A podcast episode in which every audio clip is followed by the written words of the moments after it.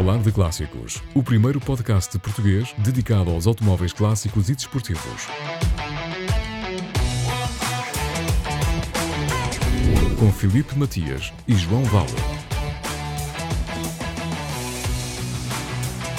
Neste programa, percorrer 250 km em carrinhos de slot car e por que não? Está na hora. Vamos falar de clássicos? Olá a todos e bem-vindos. É o terceiro episódio da quarta temporada do podcast Vamos Falar de Clássicos, o primeiro podcast português dedicado exclusivamente aos automóveis clássicos e desportivos, comigo Felipe Matias e com o João Val, que mais uma vez nos dá a honra da sua presença, o primeiro podcast português de automóveis antigos, mas não o último. Olá Felipe, olá aos nossos ouvintes, é verdade, cá estamos nós hoje para falar aqui um bocadinho sobre slot cars e sobre esses carrinhos diabólicos que andam pelas pistas e que têm uma legião de entusiastas que, uh, feliz ou infelizmente, não faço parte, porque se já, te, se já tenho a quantidade de, de, miniaturas estáticas que tenho, se me metia no slot cars era posto fora de casa. é isso, João. E se para muitos de nós a paixão pelos carros antigos é vivida nas garagens e à escala real, para muitos de nós, esta paixão pelos automóveis de outros tempos e, sobretudo, no que toca aos automóveis de sonho, pode ser vivida precisamente através do colecionismo, das miniaturas e dos slot cars. E o nosso convidado de hoje chama-se José Pedro Gil, é o entusiástico presidente do Bela Vista Slot Club da Póvoa de Santeiria. Ele já teve carros clássicos, agora tem um espetacular Toyota MR2 e creio que ainda tem um outro clássico e portanto a conversa vai ser sobre clássicos à escala real e clássicos mais pequeninos a uma escala uh, dos slot cars 1.32 e 1.24. Deixem-me começar por mandar um abraço esta semana a um dos nossos ouvintes que uh, escreveu em relação ao episódio da semana passada com o Helder Pereira de Torres Vedras, ele comentou o episódio no Spotify, escreveu-nos dizendo: Muito interessante este episódio, parabéns à equipa e ao convidado Helder Pereira. Um abraço, Amilcar Contente. Amilcar, o abraço é nosso para si. Muito obrigado por ter estado desse lado, por gostar e, por, uh, e por estas palavras simpáticas que nos deixou. Um abraço também aos nossos fiéis seguidores que deixaram as reviews de 5 estrelas no Apple Podcasts. No fundo, é uma mensagem escrita no Apple Podcasts. O Ruben Maris, o Mactostas, o Luís P. Moraes, o Hedger, o Tiago XPTO, o Fernando R. Matos e o Mrs. Me and I. Nomes que, eh, enfim, já merecem estar na placa dourada do Vamos Falar de Clássicos. João, é a reta final do programa, estamos a três episódios do fim. E, spoiler, acabámos de gravar a entrevista com um grande convidado, um convidado brutal que vai eh, fechar o, o programa connosco e de luxo. de luxo mesmo, não tenho.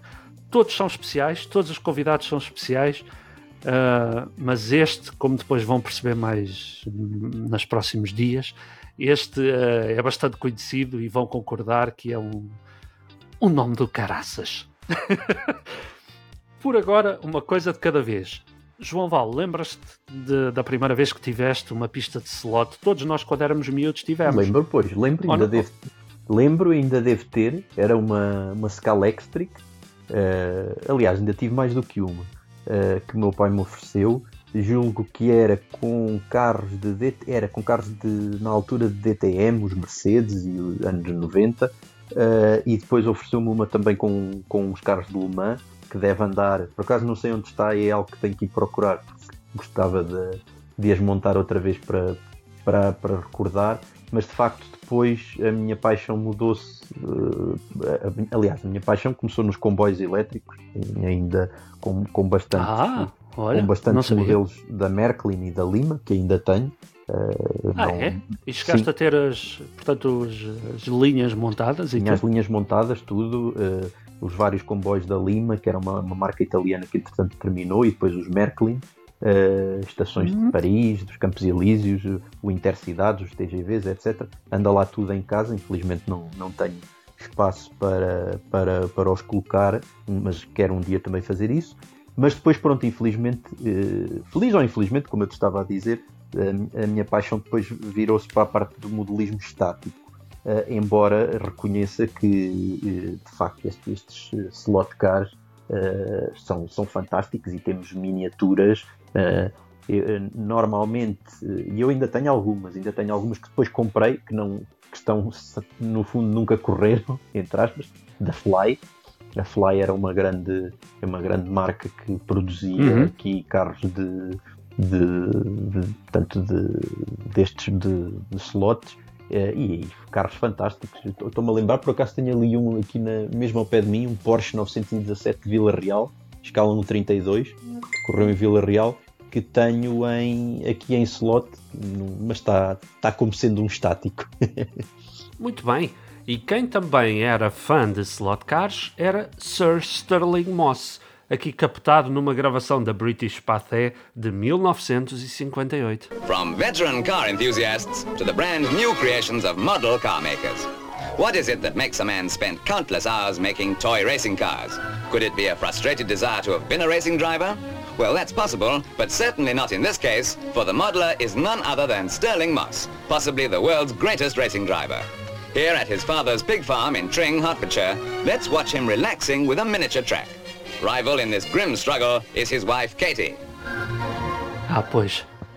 Uh, eu confesso, slot car não tenho nenhum, mas gostava muito de ter, de facto. Uh, e adorava um dia, quem sabe um dia, adorava um dia uh, dedicar uma parte da garagem. Felizmente tenho um espaço, falta-me muitas vezes o tempo e o dinheiro para investir, mas gostava muito de dedicar um espaço da garagem a ter uma, uma maquete espetacular como, como a que tem o Bela Vista Slot Club. Eles, se pesquisarem no Google, vão encontrar imagens da, das duas pistas que eles têm. Eles têm uma a simular um percurso alpino. E, e há, uma, Portanto, e há uma peça muito bem escrita aí por um. Epá, eu por acaso não conheço, é um Felipe Matias que escreveu sobre o Bela ah. Vista Slot Club uh, e que, que fala-nos um pouco da, desta história e, do, e do, deste fantástico espaço. Também é verdade, também é verdade. E o, e, e o José Pedro Gil até diz na, na, conversa que vamos ouvir a seguir, entre os automóveis a sério e, o, e, a, e a, sua paixão do, dos slot cars, ele conta-nos que a grande diferença dos slot cars face às miniaturas normais é que tu podes efetivamente vê-los a correr.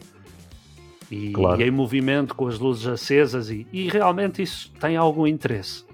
Sim, sim, é verdade, é verdade a parte, a parte mecânica de, de tudo aquilo é, é de facto interessante.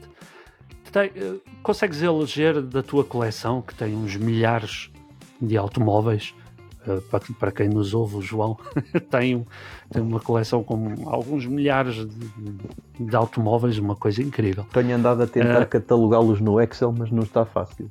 Mas, ahá.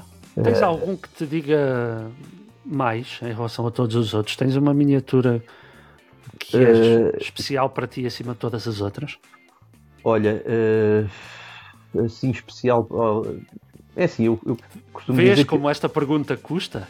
Custa, é por isso que às vezes custa. os nossos convidados ficam um bocadinho. Custa, custa.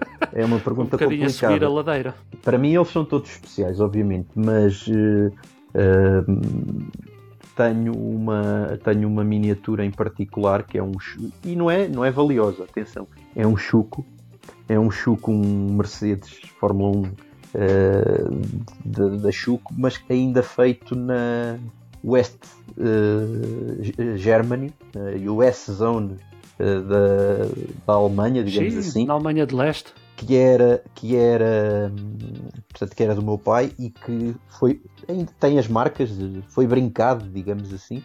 Está na caixa original, tem aqueles martelinhos, tem o set de mudança de pneus é talvez a, a, a, miniatura que mais me. Pronto, a, aliás, comprei o set dos tempos modernos para o juntar àquele. Uh, não é valioso, obviamente. Uh, tenho comparado com um BBR dos dias de hoje, ou um Amalgame, ou um Exoto, ou um CMC, mas de facto é uma miniatura que me diz muito. Uh, se tivesse que eleger, seria aquela, mas depois, obviamente, muitos dos Ferraris que, que tenho é, são os meus prediletos. E os Mans. Le Mans é a minha praia. Ah, pois, exatamente. Não sei se já vos disse alguma vez uh, no programa, isto já são tantos que, que às tantas já não, já não me lembro de tudo, mas há um museu em Gouveia uh, que vale muito, muito a pena ver, que é o Museu da Miniatura Automóvel. Celebrou no uh, passado fim de semana o seu 16 aniversário. Uh, uhum. o, o, ano, passado estive lá, no, este ano estava a trabalhar, não, não consegui estar presente, mas o ano, o ano passado estive lá uh, com o Eduardo Freitas, o diretor de prova de Le Mans, que este ano também era para estar presente, mas não pôde, mas ofereceu o Porsche Safety Car em miniatura ao museu, autografado por ele e pelo piloto Yannick Dalmas. Uh, Uau! E, sim, e, e, estrearam agora novas coleções do Museu da Miniatura. Uh, e foi prometido, vamos ver se a promessa é cumprida, que, o, que a Câmara Municipal do Gouveia vai aumentar o espaço e vai mudar o museu de sítio para albergar mais coleções e mais, mais temática. É pena porque o sítio é espetacular. É pois uma é. casa lindíssima, mas é de facto muito pequenina. Sim, já, já um, começa a ser pequeno para tanta, para tanta miniatura. Não, e é mesmo, é mesmo um museu incrível. Se gostam é. de automóveis, acreditem que vale bem passar um fim de semana na zona da Serra da Estrela, na Guarda, na Covilhã, por aí, e, e aproveitarem, ou até em Gouveia, e aproveitarem a visita uh, e, e, aproveitarem e fazerem a visita ao museu porque Sem é mesmo dúvida. espetacular e vê-se que está com gosto. A parte dedicada à Fórmula 1, por exemplo, está brutal. Eu adorei, fiquei fã. Bem, vamos agora uh, vamos para falar slots. agora. Vamos para os slots com quem percebe disto muito mais do que nós e tem muitas histórias para contar, incluindo isto é que é incrível, as 24 horas do Bela Vista Slot Club. Que eu creio que falámos disto em abril, Sim. porque foi em abril que eles fazem essa prova, em que eles estão 24 horas, literalmente, com modelos de Le Mans uh, às voltas e simulam mesmo a noite e tudo. Portanto, aquilo assim que o sol se põe, eles apagam as luzes e fica tudo às Fantástico. escuras com as luzes da pista e do, dos, dos automóveis. É, e todo o espaço está muito bem decorado, com pósteres de corridas antigas, de é automobilia pura e dura, paixão pura e dura, e este homem, José Pedro Gil, vai encantar-vos o coração, tenho a certeza. Vamos a isso. Vamos a isso. Vamos falar de clássicos. Escreva-nos para vamos falar de clássicos podcast, gmail.com tem um perímetro de 43 metros, 6 calhas, centenas de metros de cabelagens elétricas e eletrónicas e é uma das maiores pistas de slot car, ou carrinhos de calha, se preferirem, do país. Está instalada numa garagem da Póvoa de Santiria, onde está sediado o Bela Vista Slot Club. Quem ouve, vamos falar de clássicos desde a primeira hora, praticamente, sabe que já falámos deste clube ah, algumas vezes. O Bela Vista Slot Club nasceu em 2015 fruto da paixão do advogado José Pedro Gil, 57 anos, natural da prova de Sant... natural da Póvoa de Santa Iria e que já agrega mais de duas dezenas de pilotos. O Bela Vista Slot Club tem dado nas vistas por promover provas espetaculares, desde recriações fiéis de antigas competições, como o Circuito de Vila Real ou a mítica Targa Flório, até as suas desafiantes 24 horas onde os carros à escala 1.32, réplicas fiéis dos automóveis de Le Mans, chegam a dar 6.500 voltas ao circuito, qualquer coisa como 240 km sem parar. Na vida costuma-se dizer que dá sempre jeito ter algumas pessoas perto de nós. Um bom médico, um bom mecânico e um bom advogado. É assim, José. Boa noite, olá. É, muito boa noite. É, de facto, confere, é sempre bom ter amigos, nem que seja no inferno, como dizia o meu avô, não é? é e de facto, é, mas nós não somos apenas uma profissão, ou a profissão que desempenhamos, somos muito, somos muito mais outras coisas. E entre as quais, amantes dos automóveis, não é? Eu, eu nasci e cresci no meio dos automóveis e era natural que viesse a ter este hobby mais dia menos dia. Em primeiro lugar, agradecer ao José a disponibilidade para tirar um bocadinho do seu dia, sempre muito atrapalhado, para vir aqui ao podcast. Eu não queria, e esta era, um, era uma mensagem que eu queria deixar, eu não queria acabar este projeto do Vamos Falar de Clássicos sem convidar o José Pedro Gil, porque ele é um apaixonado fervoroso mesmo, quer por automóveis, quer por, por estas questões dos slot cars Fala um bocadinho da sua história, José uh, cresceu na Póvoa de Santiria, de onde é que vem esta sua paixão pelos, Sim, esta, pelos esta automóveis? paixão uh, dos automóveis, aliás, começou porque o meu pai também sempre, desde pequeno, me levava aos, a ver os ralis, me levava a ver as exposições de automóveis, Uh, e também desde muito pequeno, ele próprio também uh, já chegou a correr com, com os slot cars. Ele inicialmente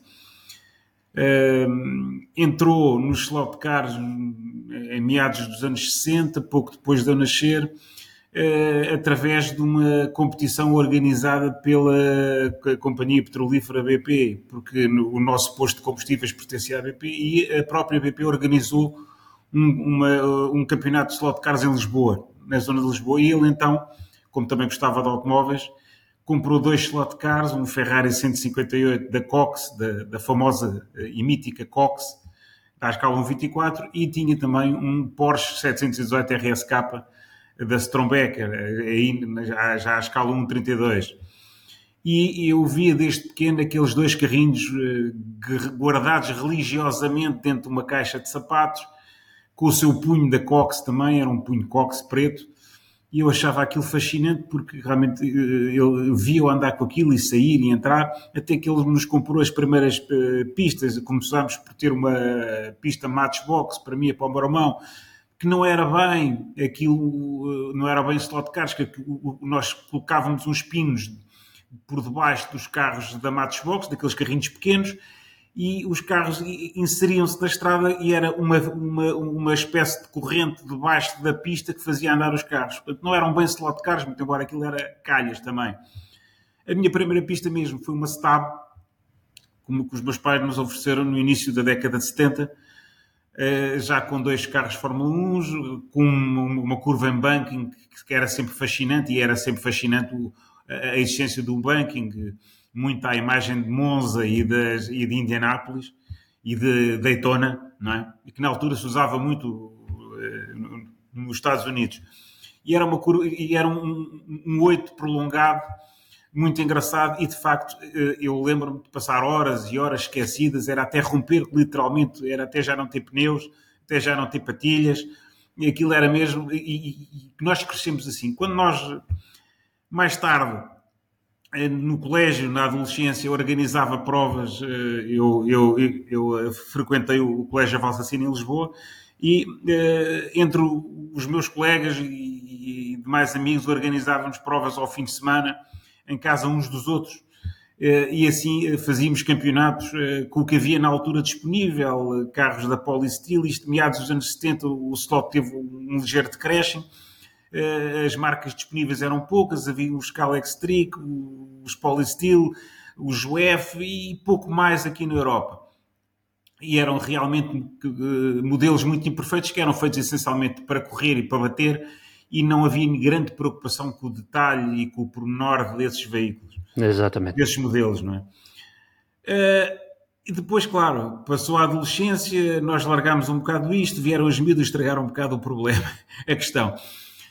Quando, uh, 20 anos após, quando o meu filho tinha 5 anos, então uh, decidi, uh, estava a pensar que, que prenda é que lhe ia oferecer e fui a uma superfície comercial e vi de facto uma pista montada num estrado e assim, é mesmo isto que eu lhe vou oferecer.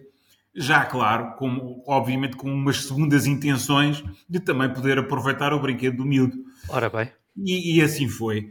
Eu e a minha mulher, durante um mês inteiro, nós comprámos a pista, no, uma pista com 10 metros, mais ou menos, de perímetro, uh, no início do mês de dezembro. Então fomos para o íamos para o nosso sótão todos, todas as noites, eu e ela, fazer a pista, montar, fazer os montes, os vales, colocar as árvores, as casinhas e não sei o quê, para que chegássemos ao dia de Natal e ter aquilo tudo pronto para oferecer ao miúdo. E de facto aquilo foi uma excitação. Quando nós, quando nós levámos Isso sim, o miúdo deve ao ter sido um sonho um miúdo é. recebendo no Natal uma pista de slot. Ele ui, ficou ui. maravilhado, aquilo tinha montes e vales e vários carrinhos e, e aquilo era espetáculo. Com a particularidade é que eh, os carros que eu comecei a comprar já eram carros com um nível de detalhe muito idênticos aos estáticos. Portanto, aquilo era maravilhoso. Era, simplesmente, era muito diferente dos slots que eu tinha antigamente, que era quase em plástico de alguidar, grosso e claro, imperfeito. Claro.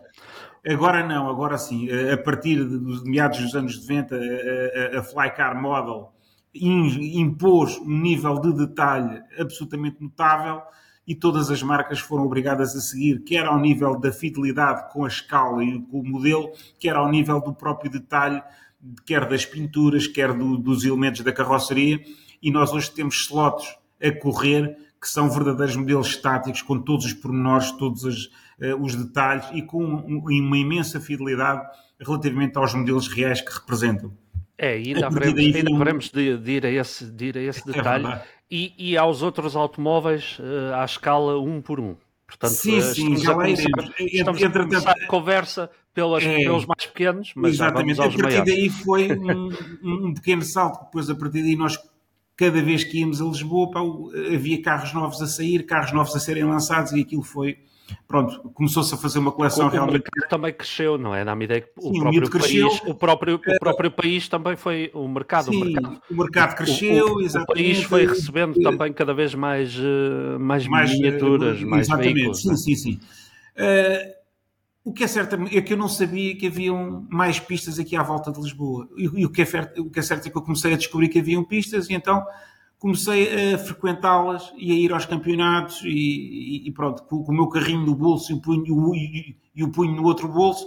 E quando lá cheguei, aquilo foi uma novidade, porque via de facto muita gente com grandes malas e grandes oficinas um, para preparar os carros, e, e pronto, começámos a entrar nisto e nunca mais parámos. E, e daí a poucos anos está, porque eu também gosto muito de automóveis e gosto da história automóvel, e sempre achei uma grande falha as pistas não recriarem mais, com mais fidelidade, as grandes provas automobilísticas do passado.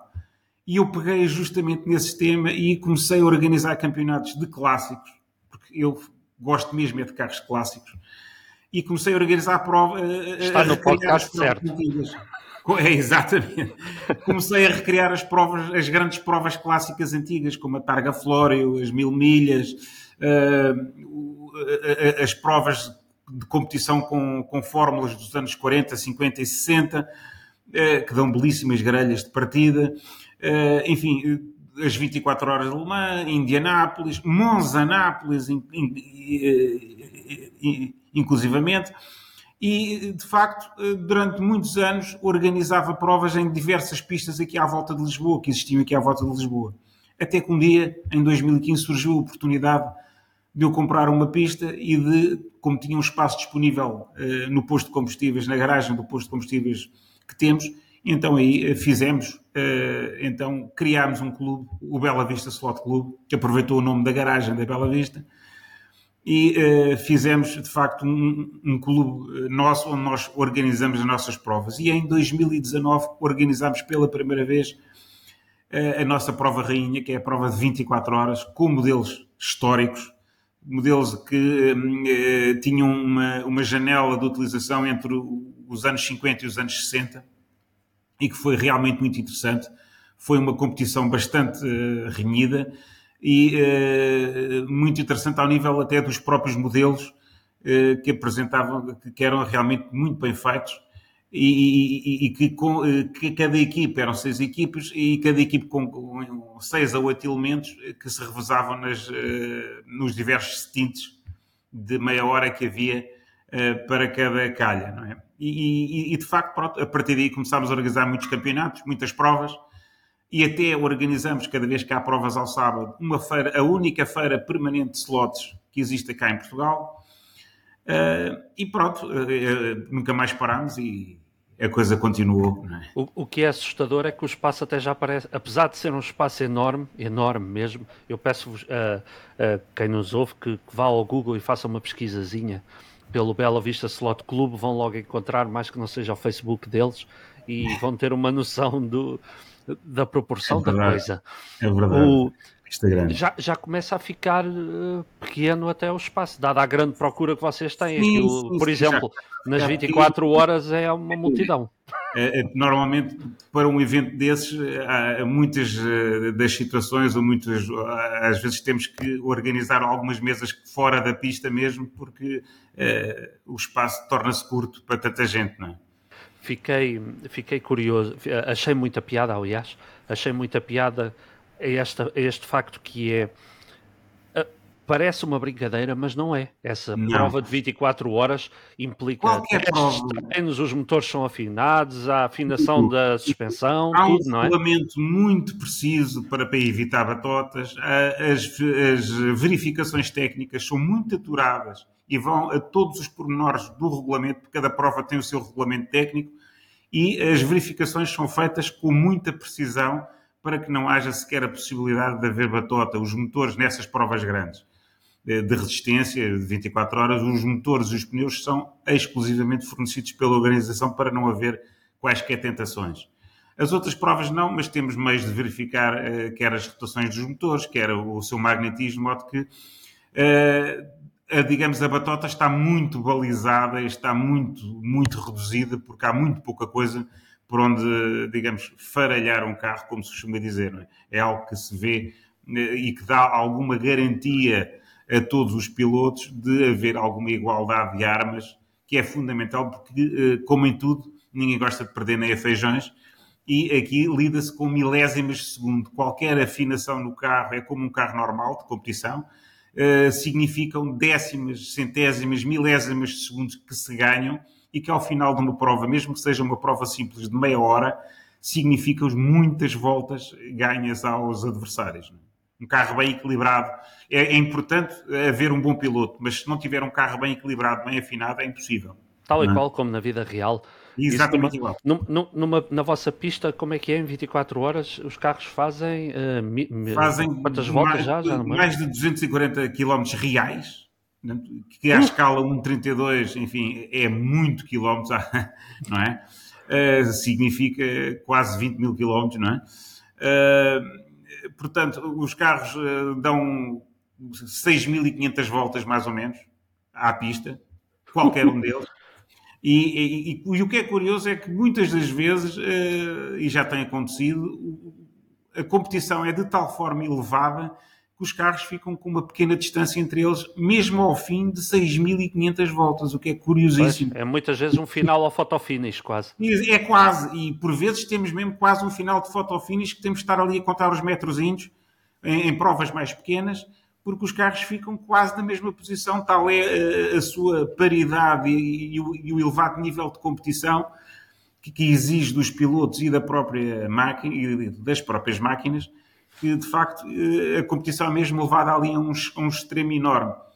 É? O que é bom por um lado e por outro lado também exige do piloto muita atenção, algum saber da afinação dos carros. Eu não entro muito por aí porque não tenho grandes dedos para afinar carros, mas uh, reconheço que, uh, apesar de tudo e para além disto tudo, o slot é também um excelente uh, motivo para manter o cérebro ativo e é um excelente hobby para evitar outro tipo de, de degenerações eh, que existem no ser humano. Quer dizer, é, uhum. um hobby deste é muito importante para manter a cabeça eh, ativa e nós temos pilotos quase com 80 anos que ainda correm.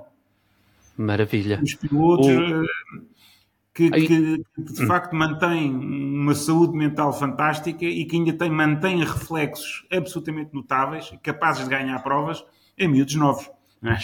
Oh, oh, claro, a experiência faz logo metade do, é logo dúvida, metade. Veja-se, entre outros, o Fernando Alonso na Fórmula 1 e o Luís Exatamente, exatamente. A experiência conta muito aqui também, não é?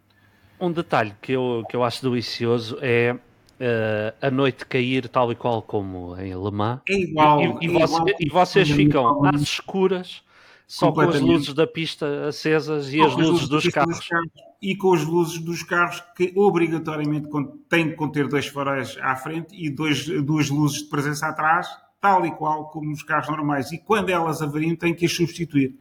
E, Portanto, e, para, e para somar isso tudo, fazem sempre uns cartazes que são um mimo. O do ano passado estava espetacular e o deste é ano está é outra é vez incrível, com long tails. O cartaz deste ano é com um Porsche É também, tail, é um é? Porsche 917, é o, o, long tail, o long hack. É? Eh, porque nós, eh, eram uns modelos de carros e nós utilizamos modelos que normalmente fazemos por utilizar modelos que já ninguém utilizava na competição, porque isto aqui é como em todo lado. Eh, as pessoas querem sempre o um modelo mais leve, mais rápido, mais mais robusto e mais uh, veloz.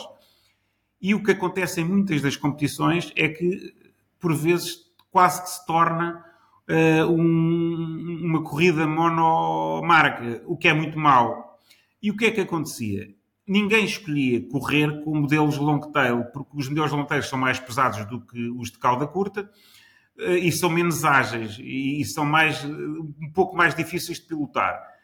E nós decidimos fazer as provas com estes modelos porque, uh, para aproveitar a, enorme beleza destes modelos, que são realmente belos. Nós se nos recordarmos dos modelos de Le Mans dos anos 70, de 1970, 71, 72, 1969, que têm as chamadas caudas longas, justamente eh, desenhadas para o eh, aproveitarem uh, e para os modelos atingirem velocidades maiores em melhor, com melhores condições de segurança. Mas ninguém os utilizava na prática. E eles existiam e eram vendidos, mas ninguém corria com eles. E nós tivemos, de facto, essa opção de fazê-los entrar nas pistas e, de facto, deram umas grelhas de partida muito bonitas, os modelos são, de facto, muito interessantes e bem produzidos, bem desenhados. O, as Playstations são incríveis. Eh, mergulham-nos, as Playstations e as consolas de jogos nos, no, na generalidade, mergulham-nos em universos paralelos.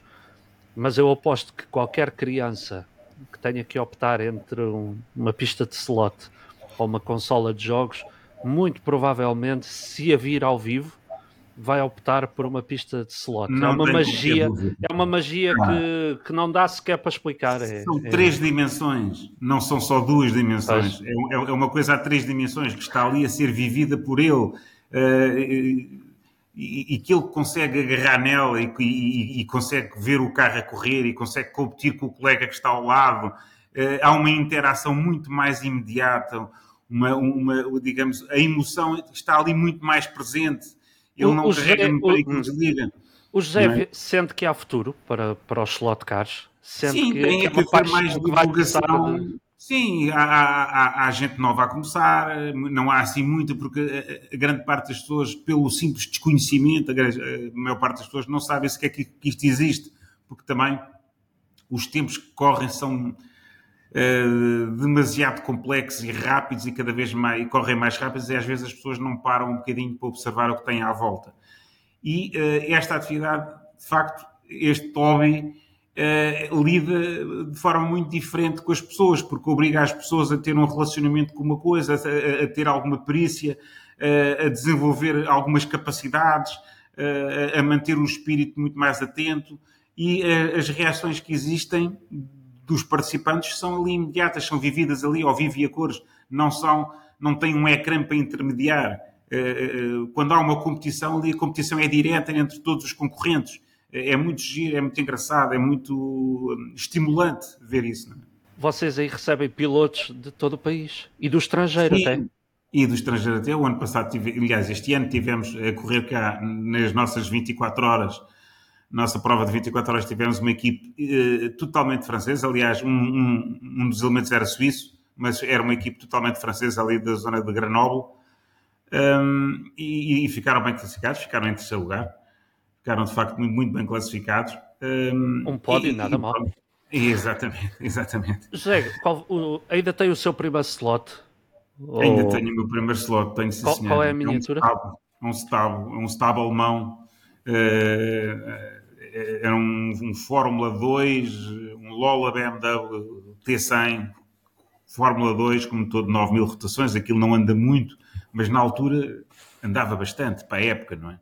Mas é, ainda é, o mantém, sim senhora. É como nos clássicos à escala real, vocês notam a evolução. É. Os antigos fazem mais barulho e andam menos, e os mais novos fazem, fazem menos barulho, e andam mais? E andam muito mais. É tal e qual okay. como os carros normais. É? Uh, fazem muito menos barulho, têm muito menos vibrações, são muito mais desenvolvidos ao nível mecânico.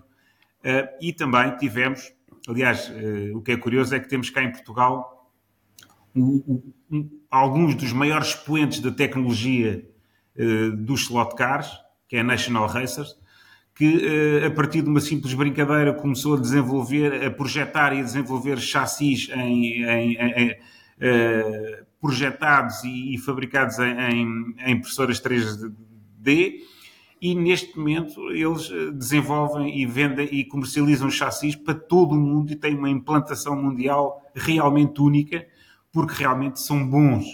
São, são, são bons modelos. Ainda na semana passada ocorreram uh, as 12 horas, uma prova de 12 horas com umas barquetas clássicas até 79, uh, numa pista muito boa que há aqui na, na zona do Cacém, que é a AS-Lot, e que uh, a equipa vencedora foi efetivamente uma equipa que utilizou um chassi uh, desenvolvido, concebido e desenvolvido pela National Racers para um modelo, uh, um Mirage GR8 da Avancelot e, e, foi um modelo realmente vencedor da prova. Não é? Eu aposto que no final deste programa toda a gente vai querer ir buscar uma Scalectrix a qualquer lado, nem que seja uma, uma em figura de 8, só para matar é o bichinho. E aquilo dá imenso prazer, sem dúvida que dá. Ó oh José, conte-nos lá, quantas miniaturas tem? Ninguém quase, sabe ao certo. Quase, quase tantas um como o Antônio Machado, não é? Antigamente, ninguém sabe ao certo, mas algumas centenas. Ui, muitas, não é? Muitas centenas? Muitas. muitas. É, Porque como é os modelos são tão engraçados, são tão bem feitos, que e, e, e todos os meses saem modelos novos para o mercado. E eles realmente são muito bem feitos. E, e, e, são muito apelativos ao nível da vista. E depois, o que é mais curioso é que, ao contrário dos estáticos, nós não os podemos ver a rolar, estes nós colocamos-los a rolar. E, e, andamos com eles, o que lhes confere ainda uma beleza acrescida, porque todo o movimento acresce sempre beleza a qualquer coisa que é estática. E enquanto os modelos estáticos são para estar dentro de uma vitrine, os modelos slots são para correr, são para andar, são para ver e evoluir numa pista. E de facto, nós quase que incorporamos aqueles modelos quando os colocamos na pista. Isso é que é muito engraçado e dá imenso prazer, sem dúvida. Ganham vida, saem da vitrine. Se ganham porque, vida, exatamente. Porque podem estar na vitrine. Podem estar na vitrine, mas o lugar do slot é na pista. Ora, sem dúvida. Falou e disse. José, a maior aventura que já passou com os slots, lembra-se? a maior história é, que passamos tem. várias aventuras. O ano passado tivemos uma prova enorme de 24 horas também em Guimarães, eh, que também foi uma enorme, foi uma prova internacional, mas isso já com modelos eh, contemporâneos, modelos de grande turismo contemporâneos, também foi uma grande aventura, uma enorme aventura. E temos feito outras aventuras muito interessantes. Eh, aqui há uns anos houve uma prova muito gira organizada pelo Rui Queiroz e outros amigos no Norte, eh, que foi a recriação do Tour Auto de France, eh, que passava por várias pistas, desde a Pova de Varzim, a Matosinhos, a Coimbra, em que englobava provas de velocidade, uma, uma belíssima prova de rampa que, que, que, equivalente ao famoso Mont Ventoux em França, com uma, com uma pista em rampa com mais de 2 metros de altura. Aquilo era fantástico, em que nós corríamos com imensas classes de veículos, desde os os clássicos dos anos 50, os Gran Turismo, aos modelos de turismo dos anos 60 e 70, aos modelos de resina, aos protótipos, às braquetas. De facto, foi uma prova muito eclética e, e durou dois fins de semana. De facto, uh, aquilo é muito interessante e reuniu imensa, e, e, imensos pilotos. Quais imensos são... modelos, claro. Claro, claro. Quais são os seus modelos favoritos? Uh, aqueles que lhe dizem mais? São os turismo? São os de Le Mans? Não, os Gran Turismo, são... especialmente dos anos 50. Eu, eu refiro-me, por okay. exemplo, ao Jaguar XK120, ao Ford Thunderbird, ao, ao, ao, ao, Chevrolet Corvette, ao C1, ao C2, uh, e também uh, alguns modelos dos anos 60. Refiro-me, por exemplo, ao famoso AC Cobra, ao, ao Shelby Cobra Daytona, ao King Cobra, uh, enfim, tantos outros, ao, ao mesmo aos, aos Ferraris, ao 250 LM, o 250 GTO, enfim, é, é, realmente a minha faixa favorita, sem tirar, obviamente, uh, também um grande gozo dos Ford GT40, do, dos Porsche 917, enfim. É uma, é, uma, é uma gama que às vezes é muito difícil nós dizermos que se há um favorito, são tantos favoritos. pois são muitas centenas, é difícil. São muitas centenas, é difícil. Os nossos pais são muitas vezes os grandes culpados por nos passar as Sim. paixões, seja, seja os carros, bastante. os relógios, as caricas, sei lá. É o, sente que o seu pai ficaria orgulhoso uh, se, se, se, soubesse da, da pista e de, ah, claro, de tudo que o José que criou na, no Bela sem Vista Slot Club. Sim, sem dúvida que sim, eu lembro-me que ele falava muito, ele lia bastante uma pista ali na parede, que era o Limo Verde, que tinha uma pista e também ia às vezes às de Lisboa, eh, mas lembro-me que ele falava imenso numa pista do, do Limo Verde na parede, no, e, e, e, ele hoje, se visse a pista, obviamente ficaria bastante satisfeito. Sem qualquer sombra de dúvida. E realmente, e estou certo que andaria lá todos os dias. Ora bem, como todos nós pudéssemos. É verdade, este... é verdade, é verdade, é verdade. Va vamos falar, até porque já nos esticámos um bocadinho, mas as boas conversas são assim. O João Val uhum. está perdido, não sei onde é que ele anda. Uh, eventualmente na farmácia a aviar uh, vacinas, e muito bem, porque convém proteger os, os que estão mais frágeis. Uh, eu espero que ele ainda apareça na conversa, senão, olha, uh, também ficamos os dois em boa companhia de quem nos está a ouvir. O abraço, o seu primeiro carro, qual é que foi? À escala 1 um por 1 um, já, mudando agora, mudando agora a agulha Sim. para o mundo a sério. O meu primeiro carro, eh, carro à escala 1 um por 1 um foi um, um Fiat Uno 45. Olha, também eu, primeiros, que, que giro. O Fiat Uno 45 dos primeiros, ainda não era o Fire, ainda era o mesmo o, o primeiro ah, 45. Ok, ok com motor do antigo 127, do Fiat 127. Já sei, já sei. Tinha uns manipulos muito giros na, exatamente, no exatamente, é verdade, é verdade. É ok. Verdade. Ah, teve Mas pena de não ficar com esse carro? Diga? Teve pena de não ter ficado com esse carro? Sim, alguma, mas se bem que eu eh, pronto, já tinha alguns clássicos debaixo do olho, pelo menos um deles, que ainda mantenho. Uh. Que... Então conta-me um bocadinho de carros antigos é que já teve. Ou tem? Ou Olha, neste momento tenho um, um, Fiat 1100 eh, de luxo, eh, que era de um tio-avô meu, eh, carro no qual eu fiz muitas viagens de férias e passeava muito aos fins de semana, porque eram os tios-avós muito chegados que nós tínhamos, e eles tinham aquele carro, foi, foi comprado novo, ainda tenho a fatura de compra do carro, tenho livre instruções, o carro está muito. Eu, eu, o senhor já tem uma, tinha uma certa idade e depois ofereceu-me o carro e eu fiquei com ele, tratei dele, restaurei-o todo. Mandei vir uns pneus Michelin X de França com a, a famosa faixa branca, como eles utilizavam e como ele foi vendido na altura. Sim, sim. É um carro de 1960, de fevereiro de 1960, bicolor, portanto, em tons de verde bicolor. E o carro está, funciona que nem um relógio. Neste momento, pega a primeira, é, é, é, para mim uma delícia, porque era um carro em que eu andava frequentemente aos sábados e, curiosamente, hoje volto muitas vezes a andar com ele aos sábados, é, que aqueles carros, como todos os velhos, precisam de andar e de circular para se manterem em forma. Não, apesar de ser italiano, pega sempre.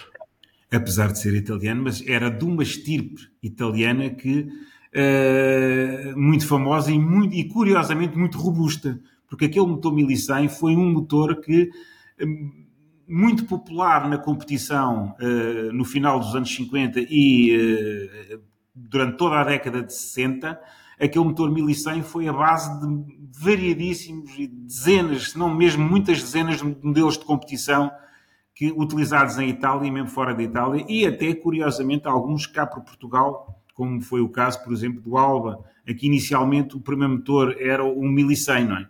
E aquele motor era, de facto, um motor muito robusto, barato na sua concepção e que era muito utilizado nos modelos, nos chamados etceterinis, eh, é? os modelos de competição com cilindradas mais eh, baixas. E era um motor muito robusto e barato de conceber e de, e, de, e, de, e de, cuidar, por isso era também muito utilizado em competição. Acabámos de ouvir o Cuco do, do José Pedro Gil, uh, que é sinal que também gosta de rochas. É um clássico também, é um clássico. É um clássico. um, Entre, ou seja, clássicos, clássicos só tem, só tem esse Fiat hoje em dia, é isso? Um, ou... Eu também tenho um Toyota MR2 segunda geração, portanto é MK2. Com uma Foi grande um história. Com uma grande história, é verdade. Foi um carro comprado novo pelo meu pai, e eu depois acabei por ficar com ele, eh, andei durante uns tempos, mas entretanto os miúdos diziam, ah, o pai e a mãe vão passear e não nos levam, o carro só tem dois lugares e entretanto eu vendi-o e comprei um, um cabriolet de quatro lugares. Entretanto o tempo passou, os meus filhos cresceram e uh, há cerca de quatro anos o meu filho mais velho viu entrar aqui na garagem o, o, o proprietário a quem eu vendi o carro e ele literalmente atirou-se ao homem para, para, o senhor o vender e o homem disse que não, que não, que não, que não, não vendo, não vendo, porque é que eu lhe vender o carro, não vendo, não vendo, não vendo. E o miúdo ficou todo desgostoso, pronto, contou-me o senhor, o pai, o senhor não vende, pá, que, o que é que tu queres que eu faça ao senhor? Não posso obrigar a vender. O que é certo é que o senhor, duas semanas depois, apareceu-me por cá pelo escritório e disse: Olha, o seu filho disse que queria comprar o carro. Eu realmente vou vendê-lo porque eu não ando, a minha mulher também não entra nele e tal. E olha, recomprei o carro de novo. E o carro de facto estava novo, porque o senhor em 13 anos andou 4 mil quilómetros com o carro. É, portanto, o carro estava novo, tinha os pneus quadrados. Fui obrigado a mudar as quatro rodas. Uh, de resto, é, é, um carro que eu agora mantenho e que é, é, é um, mais um brinquedo grande que eu tenho. Pronto. É que é assustador, o carro está literalmente novo. Está novo. Rigorosamente deve tal ser... como o pai comprou. Está novo, novo e ainda cheira a novo, que é curioso, apesar de ter... Deve ser o MR2 mais bem mantido deste país, de certeza, ou pelo menos em melhor, em melhor estado. Que motor Não, é, que, é, que ele tem, José? É um motor 2 litros ah, com 150 cavalos, exatamente. Mas, motor central. Motor central, exatamente. Que é, mas que é. está completamente sério, que é raro, porque normalmente nós vemos muitos carros estes já muito alterados, muito modificados. Aquele não, tem as rodas completamente sérias, as jantes de série, está rigoroso, tal como foi adquirido. Muito bem. O... Teve outros clássicos, entretanto, na vida? Outros carros antigos? Tive, ou... tive, tive teve um, um Spitfire, não é? Eu tive um Triumph Spitfire uh, eh, MK4, um carro que me deu um gozo imenso eh, que me deu um enorme prazer tê-lo, eh, mas como todos os Triumphs, eh, o prazer é enorme ao adquiri-lo, mas também ao vendê-lo. se bem que eu, sinceramente, tenho alguma, alguma, tenho alguma, alguma saudade do tipo de prazer que ele nos dava em, ao, ao nível da condução. Raramente um carro me deu tanto prazer como o, o pequeno Spitfire. É que nós tínhamos uma sensação de condução muito direta o carro era realmente uh, extraordinário ao transmitir-nos a nós uma, uma sensação de pilotagem logo a partir dos 80 km a hora. Quer dizer, nós eh, a 80 já parecia que íamos a 150, aquilo era ótimo, aquilo, sentimos o motor, a estrada, uh, tudo. O carro era realmente fantástico. Não é Mas, é preciso andar depressa para, para desfrutar. Não, não ele, ele, ele, era a prova mesmo que não era preciso andar depressa para termos toda aquela panóplia de sensações que um carro uh, mais antigo nos dava, até o próprio cheiro a gasolina, uh, os carburadores SUs às vezes afogavam um bocadinho, uh, mas aquilo tudo fazia parte de um certo charme e de uma certa patina que tudo aquilo tinha, o barulho do carro, o carro tinha um escape especial, o, o, motor também tinha um barulho especial, tudo, tudo aquilo tinha um ambiente muito próprio que nos até impulsionava a quando sentássemos dentro do carro uh, fôssemos quase obrigados a, não, agora vamos calçar umas luvinhas de condução, vamos pôr um boné, uns óculos escuros, um cascol, e mesmo de inverno andávamos ali descapotáveis nos dias mais frios, mas que prazer enorme aquilo era. Que prazer. É verdade. E, e quem tem um roadster ou um descapotável e só quem nunca baixou a capota num dia fresco Obviamente é com, é com a bonazinha, é com, com, o cascol e com o aquecedor sim, sim, sim. ligado, é nunca compreenderá o estranho não, que é andar de capota para baixo com o vento frio e com o aquecimento Justamente. ligado. É um prazer imenso, uma sensação de liberdade fantástica. É um semifrio estranho, mas que resulta. Uh, passo a perceber porquê. É verdade, é verdade. Por, porquê carros antigos, José? E... Por várias razões. Uh, em primeiro lugar, temos uma razão quase inconsciente, é que nós, uh, eu felizmente tive uma infância muito feliz e da infância feliz guardo, obviamente, notáveis recordações de grandes máquinas. O meu avô teve um, um Jaguar Mark II 3.8 que eu depois vim encontrá-lo anos mais tarde com um uh, colecionador e, e, antiquário de Coimbra, em que eu fui vê-lo uh, eh, 50 anos depois e o carro estava fantástico e ainda tinha o cheiro que eu guardava na minha mente que aquele carro sempre teve. E todas aquelas formas. Esse já não o conseguiu comprar de volta. Esse já não, o consegui comprar. Infelizmente, eu ainda bem tentei fazer uma proposta, mas o, o, o senhor não me o vendeu. Com muita pena minha. Ainda vai a tempo de ouvir o programa.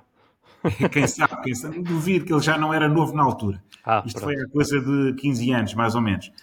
Uh, mas o que é certo é que nós habituámos a ver os automóveis com determinadas formas e com, digamos, todas as formas dos automóveis antigos têm muita poesia ali metida. Aquilo são curvas e contracurvas.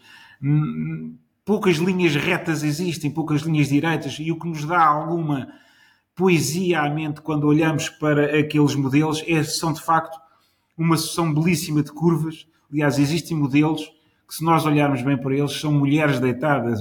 Por exemplo, se nós pegarmos no Jaguar XK120 eh, da primeira geração, aquilo é claramente uma mulher deitada eh, de lado. Quer dizer, eh, os carros tinham formas eh, absolutamente notáveis ao nível da estética, que a mim me agrada, isto é tudo uma, a estética é sempre uma coisa discutível, mas a mim agrada-me perfeitamente. Eram peças de arte logo à partida, Eram peças à de arte, da fábrica. Feitas com cuidado, que não, não havia uma grande preocupação com uh, a eficiência, a alta velocidade, havia uma, uma, enorme preocupação sim com a estética e com o ser agradável à vista. Elegância. E eu comparo um bocado os carros às casas, é a mesma coisa Portanto, tudo tem que ter uma estética, alguma poesia naquelas formas. Uh, e, e, acho que quando os carros começaram a ter faróis quadrados, perderam um bocadinho aquela beleza que tinham de antes.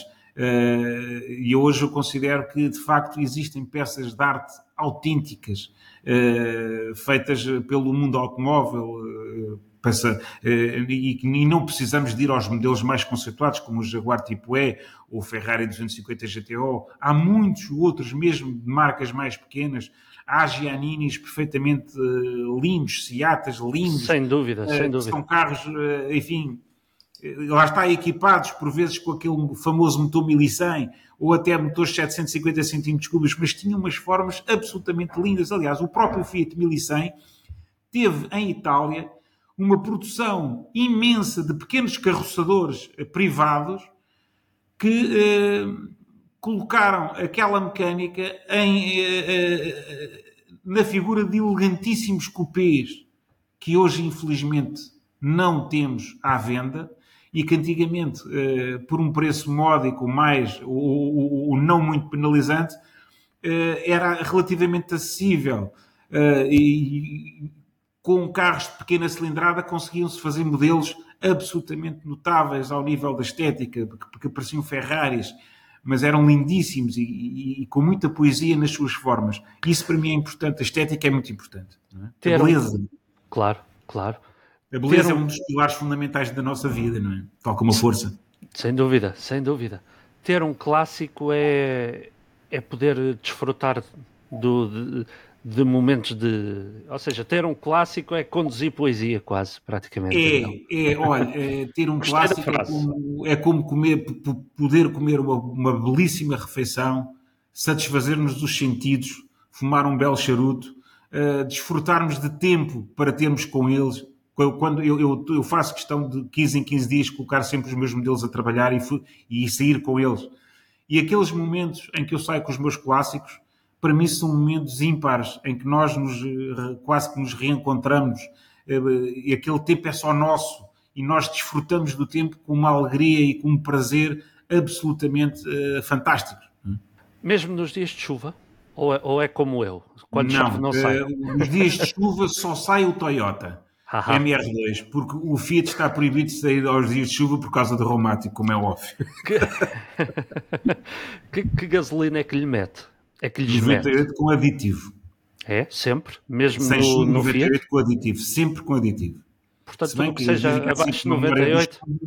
Mas eu, eu, eu, eu, gosto sempre de adicionar aditivo para não haver problemas com as válvulas depois. Mesmo no Toyota também mete aditivo? Mesmo no Toyota. Mesmo okay. no Toyota. Ele, tem, okay. ele está afinado para usar uh, uh, gasolina sem chumbo, não há problema nenhum. Ele inicialmente não utilizava, mas está afinado para isso. Mas é quase uma questão de precaução. E o seguro um borrou de velho, de facto. Claro. O, tem um carro de sonho, um clássico de sonho, que gostasse de ter na garagem? Ou se calhar até anda a namorar algum e já podemos saber em primeira Não, mão? Uh, carros de sonho nós temos sempre. E é difícil nós dizermos, ah, eu queria aquele especificamente. Não. Para nós, uh, o carro de sonho é aquele que nos traz uh, grandes e boas lembranças. Eu não me importava nada de readquirir o tal Jaguar Mark II, que foi dos meus avós esse sim, se calhar, seria o meu carro de sonho. Pode estar, mas é um quatro portas, pois é, mas Eu vivi naquele carro uh, muitas férias com os meus avós nas Caldas da Rainha, na Foz do Orelho, ia de férias com eles sempre uma semana todos os anos e íamos para lá e lembro-me dos belíssimos momentos que passámos com ele e desfrutar de um clássico também é desfrutar destes pequenas, destas enormes, pequenas enormes lembranças que nós temos da nossa infância e isso também faz dos nossos clássicos peças absolutamente únicas. Porque só com essas vivências é que nós conseguimos obter daqueles modelos, de facto, tudo aquilo que deles pode obter. É? E a vida são os pequenos prazeres. Ah, por isso, dúvida, por isso dúvida, eu diria dúvida. que os, os clássicos dão-nos uh, grandes prazeres, muitas vezes por uh, pouco dinheiro. Mais ou menos. Sim, tudo depende, tudo depende, tudo depende. exatamente. Mas sim, mas sim, o Fiat é um, é um carro com muito pouca manutenção, uh, desde que nós andemos com ele e tenhamos uma manutenção mínima também. O Toyota MR2 também. São carros com muito pouca manutenção, que não me obrigam, ao contrário do Triumph, que já me obrigava a ter um cuidado muito maior e uma manutenção maior, se calhar o próprio Jaguar também. Uh, mas estes dois, por acaso, não. São carros que, enfim, eu às vezes só me lembro deles em termos concretos quando tenho que os levar àquelas inspeções periódicas, felizmente, eh, de 4 em 4 anos, que se faz aos clássicos, que é o. Hum, tem os, os carros dois, certificados, não é? Os dois estão, os dois são ambos certificados, e só nesses momentos é que eu me lembro deles, porque de resto os carros funcionam tão bem, estão tão bem guardados, estão tão bem tratados que raramente me lembro deles. É? Em termos de, de, funcionamento, é só meter ar nos pneus, verificar o óleo, ver se está tudo bem e, e, e andar. Por exemplo, os carros, os clássicos têm mesmo que andar, porque quando não andam, estragam-se. Pois, e até os modernos. E uh, até os claro. Já não me lembro. Ah, foi. Uh, penso que foi na, na, conversa com o Ricardo Grilo que nos disse que tem um Porsche na garagem que já levou uma ou duas uh, bombas de combustível. Sem dúvida, eu recordo-me dessa conversa, sim, sim, sim, sim sem dúvida, porque os carros têm mesmo que andar. E aqui entre nós que ninguém nos ouve, o meu, o meu MX5 ND, hum. uh, que é de 2016, portanto não é um clássico, longe disso, mas é um carro que nestes 7 anos andou 30 mil quilómetros muito pouco. Não é muito, mas vai andando. E já levou andando. uma bomba de alta pressão de combustível também. Pois, uh, pois. comparados é uma chatice. É. Carros parados e estes novos combustíveis que aguentam muito pouco tempo no depósito. É verdade. É, é, verdade. é, é de facto é um desafio. Que futuro, e esta é a perguntinha para fecharmos, que futuro vê para, para os automóveis? Continuam a sair automóveis muito bonitos?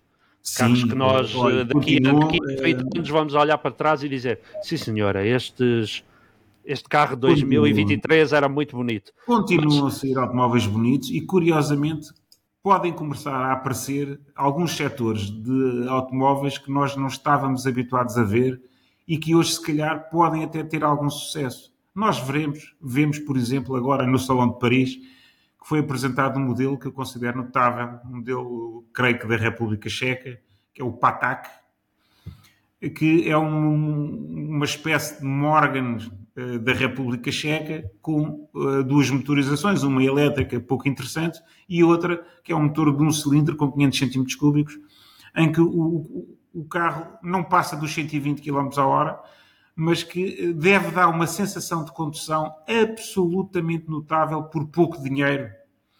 E se nós percebermos ou começarmos a pensar na quantidade radares que existem à volta, de, de, aliás, em todo lado hoje em dia, começamos a ver que realmente o, o, que nós temos que procurar são carros que não andem muito, mas que nos deem o um máximo de prazer a baixa velocidade. E se calhar podem começar a aparecer mais carros daquele setor, daquele segmento. Eu estou convencido que sim. Era capaz de conduzir o novo MG Cyberster, por exemplo, que é um carro com um design de facto bastante avant-garde para aquilo Sim, que estamos habituados. Mesmo sendo elétrico, era capaz de conduzir um roadster elétrico, por exemplo, o José? Sim, mas muito embora tivesse a clara sensação de me faltar ali qualquer, qualquer coisa, não é? Porque um roadster, nós estamos habituados a ouvir os motores ali muito próximo de nós, ali no exterior, uh, faltaria por certo qualquer coisa e, uh, não sei, mas é um petrolhead, tem que ter a nota de escape. Como? É um petrolhead, tem que ter a nota de escape. Sem dúvida. Para Sem si. qualquer sombra de dúvida. Um verdadeiro petrolhead. Elétricos e, por elétricos e, que venham as miniaturas. Exatamente. Esse, aí não há outra, não há volta a dar. Aí são os mesmo obrigados. Carros elétricos, sim, slot cars. Maravilha. Outros, me perdoem uh, os puristas, mas não. Vistos dos elétricos, claro, como Claro, é claro. Estão todos perdoados, há espaço para todos. Só não falamos de elétricos porque, dúvida, porque o, o programa é, é de, de clássicos. Claro. José, olha, foi, foi um gosto imenso eh, tê-lo recebido no, no programa. Desde a Um primeira hora, desde a primeira hora que o José, eu, e isso tocou-me o coração a mim e ao João. É, é- é tenho uma pena imensa do João não ter podido aparecer para o, para o ter é, conhecido. Um, porque desde a primeira hora que o José foi uma das, das pessoas que partilhou logo o programa e uh, publicitou É. muito e ouçam e, e tocou-nos tocou muito muito. Interessantes. Tocou-nos Momentos que não se podem perder, como é óbvio. São E- excelentes conversas, boas conversas. Eu, E é- eu gosto de boas conversas. Eu- Sou um grande ouvidor de boas conversas. José, olha, e o prazer foi todo nosso em tê-lo connosco. Igualmente. No Vamos Falar de Clássicos. Um grande abraço. Muito obrigado, um abraço, boa noite. Vamos Falar de Clássicos é um podcast gratuito que está disponível nas principais plataformas de streaming do planeta. Se gosta do que está a ouvir, deixe-nos uma avaliação no Spotify e comente o nosso conteúdo no Apple Podcasts e Google Podcasts. As reviews de 5 estrelas serão lidas no programa. Pois é, e foi mais uma conversa muito, muito agradável com o José Pedro Gil. eh, e fantástico, amigo. Acho que eu fiquei a saber muita coisa e- sobre os slots e, e tenho, tenho pena, e o é, é um sinal, um cifrão de, de euros, eh, de, de não poder ter um, de não poder criar aqui uma pistazinha de slot com, com alguns carros de Le Mans, vou pensar nisso. Mas de facto foi uma grande conversa, acho que tu também achaste o mesmo. Uh, e de facto uh, mais uma mais uma grande mais um grande episódio aqui do nosso amado vamos falar de clássicos É isso mesmo, foi pena, foi pena não teres conseguido acompanhar a conversa ao vivo, ao vivo é mas, verdade mas mesmo assim, acho que o José Pedro Gil deixou-nos o veneno para, para irmos todos agora neste período natalício a correr comprar umas, umas pistazinhas para fazer o gosto ao dedo. é verdade é verdade sem dúvida E, e sendo assim, marcamos já encontro para a semana para o antepenúltimo. Vamos falar de clássicos com um convidado que também ele vem falar-nos das suas paixões automobilísticas e vai eh, certamente valer a pena e espero que tenham gostado de mais esta hora na nossa companhia, como nós gostamos de estar deste lado a fazer este programa para todos vós. Um, um grande abraço e, e até já. e até já Um É abraço, verdade, amigo é João, um verdade. abraço a todos. um abraço um abraço a todos